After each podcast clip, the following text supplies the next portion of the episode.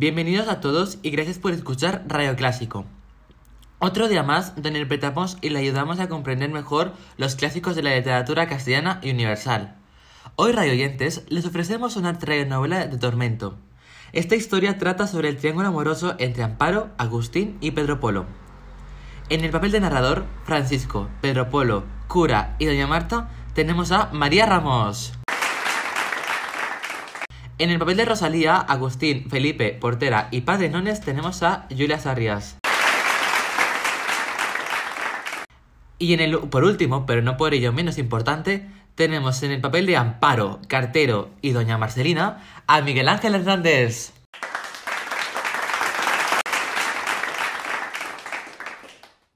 Ahora vamos a proceder a hacer la introducción de la novela. El libro del que hablaremos hoy es Tormento, un clásico de la literatura castellana escrito en 1864 por Benito Pérez Galdós, un libro indispensable para conocer la situación social y económica de la época. Cabe destacar que el autor hace un gran retrato del realismo y el naturalismo. En el capítulo de hoy tenemos el grandioso libro de Tormento, obra maestra hecha por Benito Pérez Galdós. Publicado en 1864, Galdós nos muestra la vida de Amparo, una mujer noble y sumisa que trabaja de criada en una casa de, clase burguesa. Galdós mezcla con el equilibrio idóneo, ironía e ideas propias del naturalismo para presentarnos el intrépido triángulo amoroso entre Amparo, también apodado Tormento, Agustín Caballero y el sacerdote Pedro Polo. Ahora procederemos a iniciar la novela.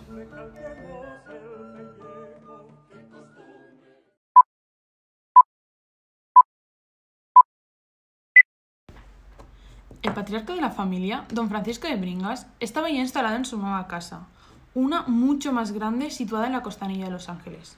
Era oficial segundo de la Real Comisaría de los Santos Lugares y cumplía con sus obligaciones en la familia y en la sociedad. Por eso, a sus 50 años ya se le notaba la vejez. A la vez, estaba su mujer, doña Rosalía Pipaón. Era la matriarca de la familia, con la que había tenido tres hijos. Esta era hermosa y más joven que su marido.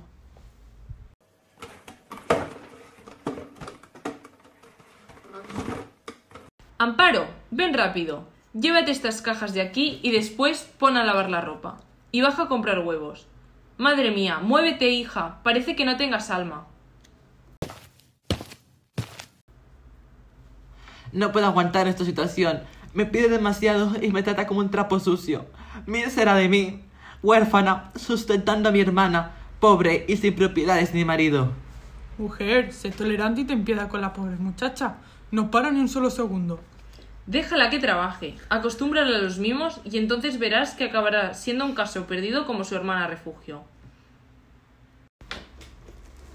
Refugio era la menor de las dos. Dejó de trabajar en la casa de los Bringas por su fuerte carácter y su independencia. Mientras, Amparo tuvo que quedarse, puesto que comprendía que en ese caso la libertad era más peligrosa que la esclavitud y fue así como se hizo responsable de los pagos de su propia casa y de mantener a su hermana y a ella.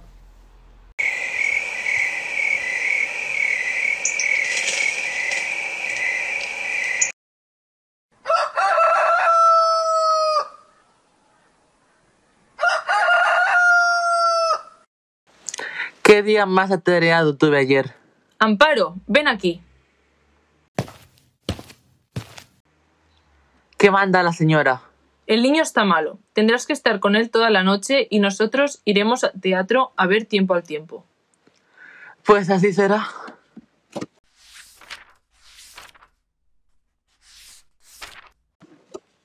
¡Uy! ¿Qué tarde es? Ya es hora de acostar al pequeñuelo.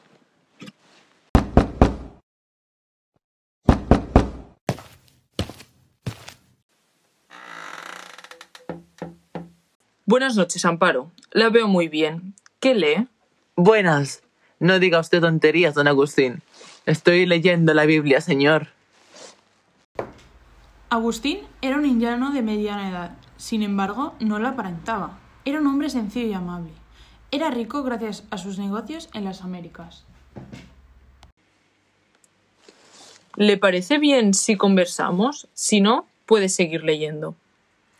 Cuéntame un poco de su experiencia por las Américas. Estoy ansiosa por escuchar todas sus aventuras. Pues le hago saber que he pasado 30 años en México. Me establecí de primeras en Tamaulipas y acabé en Brownsville. Fue una gran experiencia.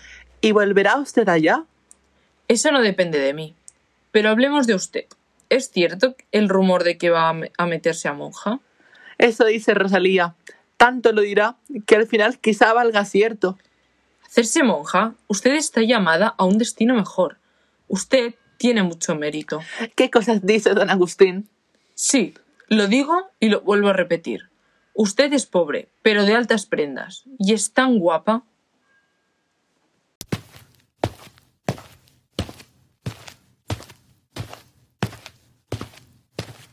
Buenas, Amparo. Ya hemos llegado. Ya te puedes volver a tu casa. Ay, Agustín, no sabía que también estabas aquí.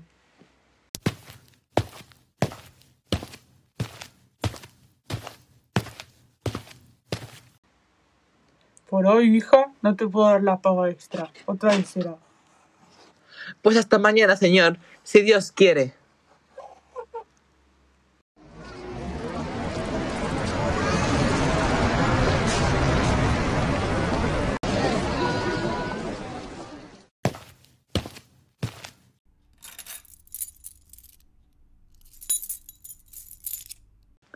Por fin en casa.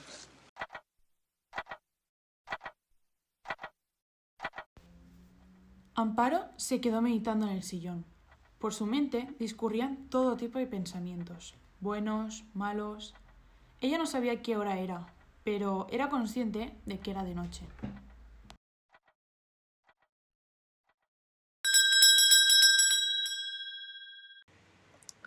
Buenas noches, Amparo. Hombre, Felipe, ¿qué te trae por aquí? Vengo a traerte una carta de parte de mi amo Agustín. Pasa y charlemos un rato sobre tu amo. ¿Qué debe traer ese sobre? ¿Traerá una carta aparte del dinero? Esperaré que se marche Felipe para poder leerlas solas. Ha sido una noche muy agradable, pero me tengo que ir. Está bien. Que pases buena noche, Felipe. Igualmente, hasta la próxima. Ay, Dios mío, ¿qué hago? ¿Acepto el dinero y me dejo humillar o no lo hago por orgullo, aunque después se ofenda? No sé qué hacer. Hmm, lo cogeré. Tengo deudas que pagar y lo necesito. No sé cómo le voy a agradecer a don Agustín. ¿Qué día más ajetreado he tenido en casa de los bringas? Señora, una nueva carta para usted. Gracias. Otra vez él no. No puedo seguir aceptando cartas de este mal hombre.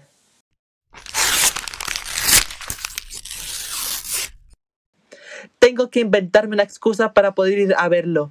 Esto no puede quedarse así. Mañana mismo voy a hablar con él.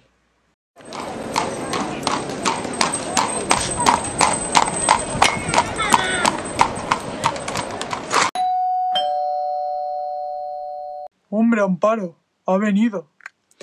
Haz el favor de sentarte, Pedro Polo. El hombre ya no se encontraba bajo la protección de las señoras monjas de San Fernando. ¿Qué fue de su escuela famosa? ¿A dónde fueron a parar sus relaciones eclesiásticas y civiles? Todo desapareció. Debido a los malos tratos que dio a los niños, fue expulsado del trabajo y ganó muy mala fama. Aunque no todos los rumores que se decían de él eran ciertos. Después de este suceso, su economía cayó en picado. ¿Por qué estás tan alterada, Tormento? ¡Qué horror! Parece que no haya barrido en tres meses. No he permitido que se barra ni que se toque nada, de modo que si no vienes me dejo morir en este abandono.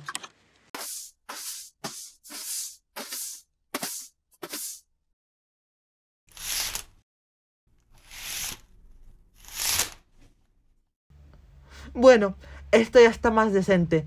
Me marcho. No, eso no, no puedes dejarme ahora. Te he escrito demasiadas cartas y no puedo olvidar lo que pasó esa noche. Ay, Pedro, no quiero arrepentirme de haber venido. Aquello que pasó, vamos a hacer como si no hubiera sucedido. Dicho esto, me marcho. Nada tengo ya que hacer aquí. De ninguna manera, tú no te vas a ninguna parte. Aquí mando yo, no vas a hacer lo que se te antoje.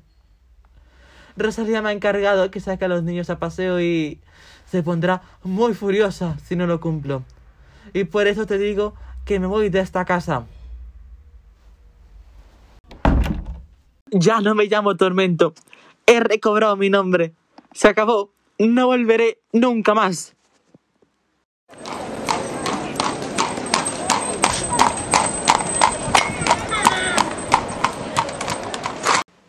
Don Agustín, ¿qué hace usted por estas calles? Le estaba esperando. Es preciso que dejemos las cosas claras. Debemos hablar con cuando nos plazca, en vez de esperar a que usted se halle sola. Usted me gusta.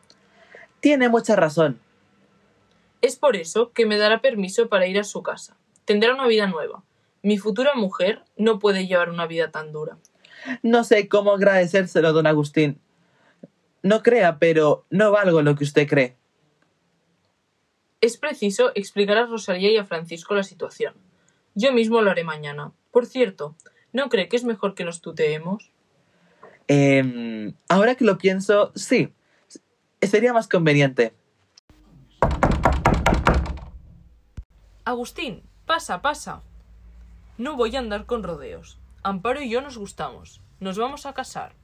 Por eso, a partir de ahora, cambiará de vida y se mudará a vuestra casa hasta el día de la boda. ¡Ave María Purísima! ¿Cómo es esto posible? Porque nadie me había hablado de ello al respecto. No te angusties, prima. No te molesto más. Tengo quehaceres y no puedo entretenerme. Abur. Ale, abur, abur. Padre, he pecado. No sé ni por dónde empezar de la vergüenza que siento. Dime, hermano, cuéntame tus pecados. Esto quedará entre nosotros. Mi solución para tu problema es que reces diez Ave Marías y le cuentes a don Agustín tu pecado. Solo así podrás ir con Dios. Ay Dios, Padre, muchas gracias por su ayuda.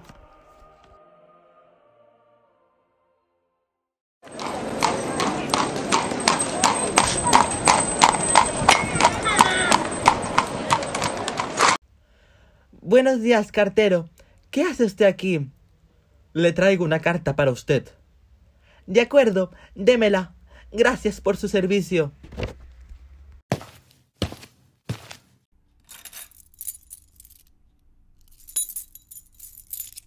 ¿Otra vez me ha vuelto a escribir esta mal hombre? No puedo seguir viviendo así. Ay, a ver qué dice. Querida Tormento, Aunque tu amor no no haya sido- correspondido, eso a mí no me impidió quererte. Por eso quiero que sepas que me fue a vivir lejos, al campo, desconectando de toda urbe, en medio de la naturaleza más salvaje.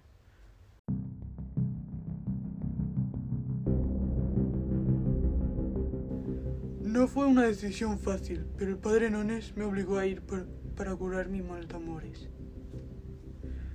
Sé que era por mi bien, pero bueno, ahora eso no es importante. Hay algo que ha llegado a mis oídos.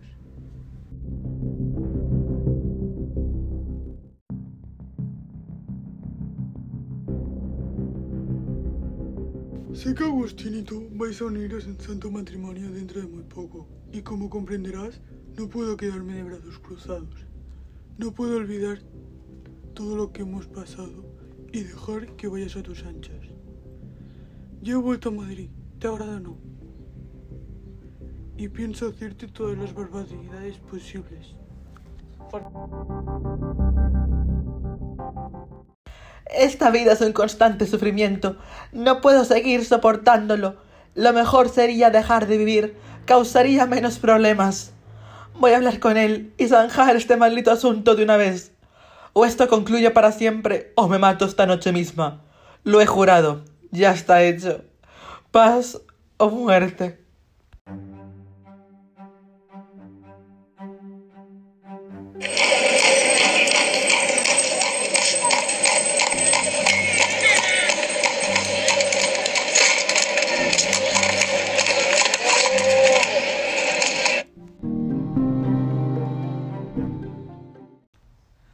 Estás aquí.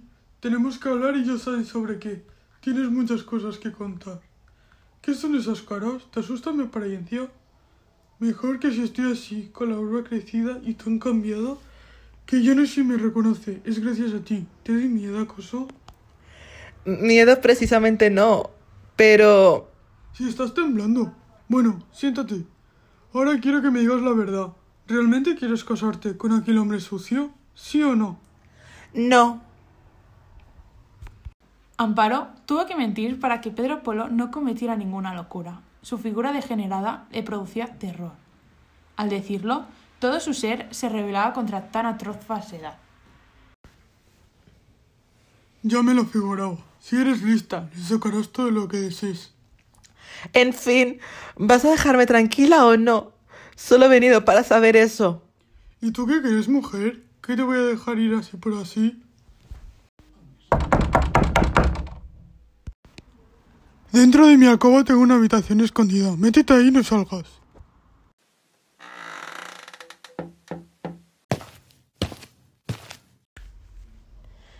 Buenas, hermano.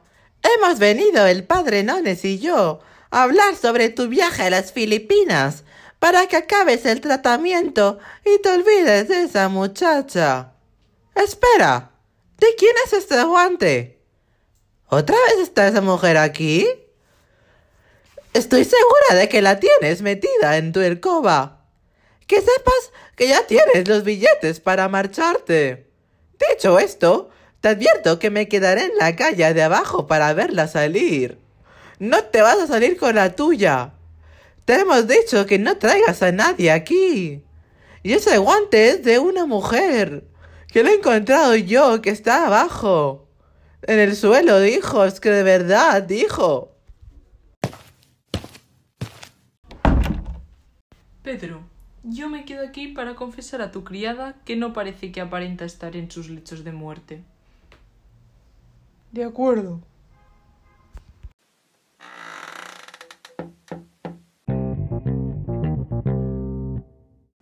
¿Por qué has salido, Amparo? Nene sigue aquí y mi hermana Marcelina espera abajo en la calle para que salgas. No se irá hasta verte. ¿Y ahora qué hago? Debería estar yendo ya de mi casa. Había quedado con Agustín para ir al teatro, pero me estás esperando. Ahora tu hermana hablará de lo sucedido y él no querrá saber nada de mí. Además, mi reputación se verá marcada de por vida. Marcelina estaba en lo cierto. La verdad, Pedro, es que saques esta mujer de aquí y la lleves a su casa. Por eso yo te acompañaré y tú saldrás con la cabeza agachada y sin decir nada. No tengas miedo de mí. Conmigo, Marcelina, no te dirá nada. Gracias, padrenones.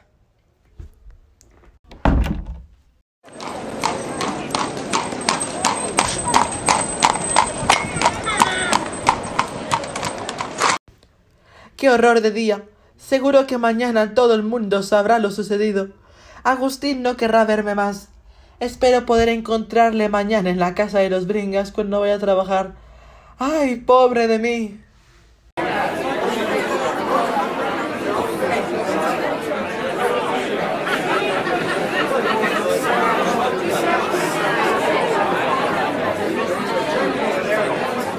Haz el favor de ir a la cocina y lavarme estos dos pañuelos.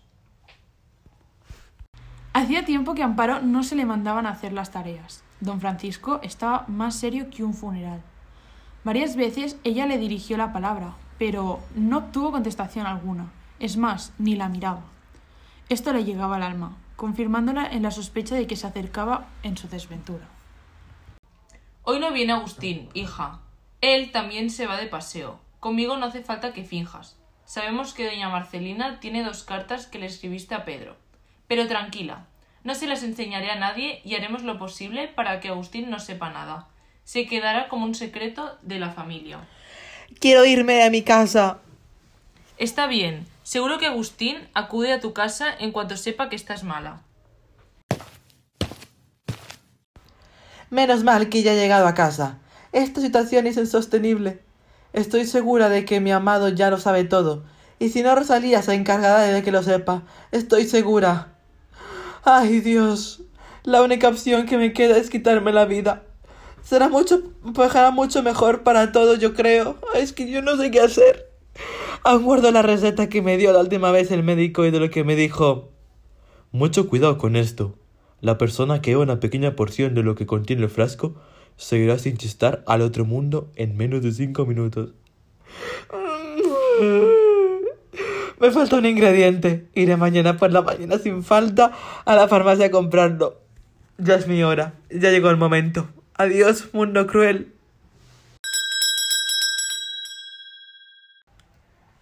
Ampara, haces mala cara. Tienes pinta de no haber dormido esta noche. Solo vengo a decirte que yo sostengo que todo lo que se ha dicho hasta ahora es calumnia. Y aún puedes ir a casa de Agustín a explicarle las cosas como son. Él está que da lástima verle. Si no te das prisa, se irá a casa de doña Marcelina para ver si esas famosas cartas. Necesitas tener pruebas de esos rumores. Espero que aún no sea demasiado tarde. Venga, vamos, no hay tiempo que perder. Para ir más deprisa tomaremos un coche.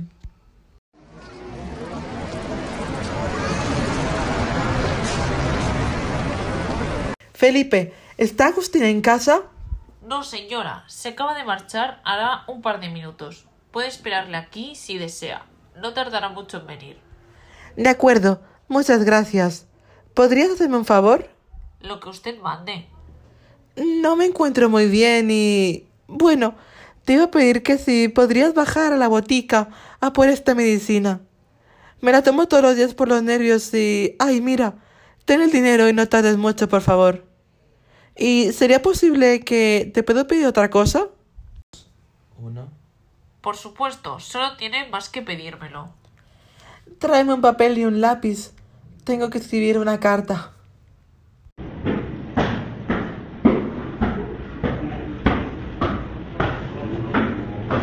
Ya ha vuelto. Tome usted. Ay, muchas gracias. Tras tomarse la mezcla de cianuro con agua destilada, Amparo empezó a escribir la carta de despedida para Agustín. Dentro de cinco minutos estaría en el reino de las sombras eternas, quitándose así todas sus grandes penas. El tiempo sigue pasando, le empiezan a atormentar sus pensamientos. Si no tenía más remedio. Si no debía ir. Cada vez tiene mayor malestar, pero es un veneno que mata tranquilamente. Después siente que se desvanece, hasta morir. Amparo, amparo, que llamen a un médico. No, mejor, a doña Marta y que sea rápido. Esto es delirio, dice disparates y tiene mucha fiebre. Llevarla a su casa. Encárguese usted, doña Marta, y vaya con ella. Felipe, tú trae un coche. El primero que encuentres y después llamas a un buen médico. El mejor que encuentres. ¿Qué tal? ¿Cómo estamos de fuerzas? Ay, me siento mejor. Solo vengo a despedirme. Esta tarde me voy a Burdeos. Todo se acabó entre nosotros, pero no te guardo rencor. Aún no sé lo que pasó de verdad, porque nadie me ha dado las pruebas que deseo, aunque no necesito saber más. No mereces ser mi mujer, reconócelo. No has de volver a verme ni tú a mí tampoco. Dicho esto, me marcho. Que tenga buena suerte. Espera, no te vayas. No puedo dejarte partir sin ninguna explicación.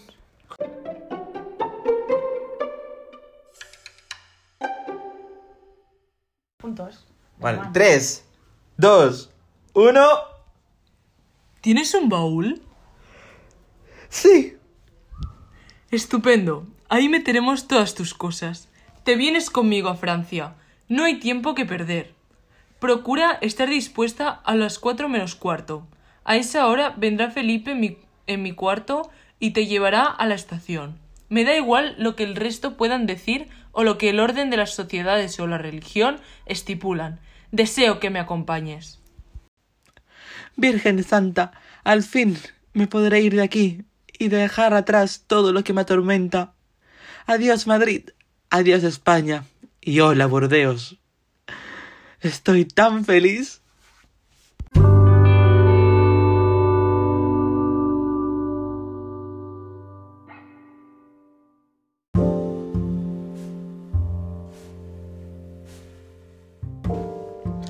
Y así concluye Tormento. Esperemos que os haya gustado mucho nuestra interpretación de este clásico en la literatura castellana y si os ha gustado de verdad, suscribíos y darle like. Muchas gracias por vuestra atención y esperamos volveros a veros pronto. Hasta luego.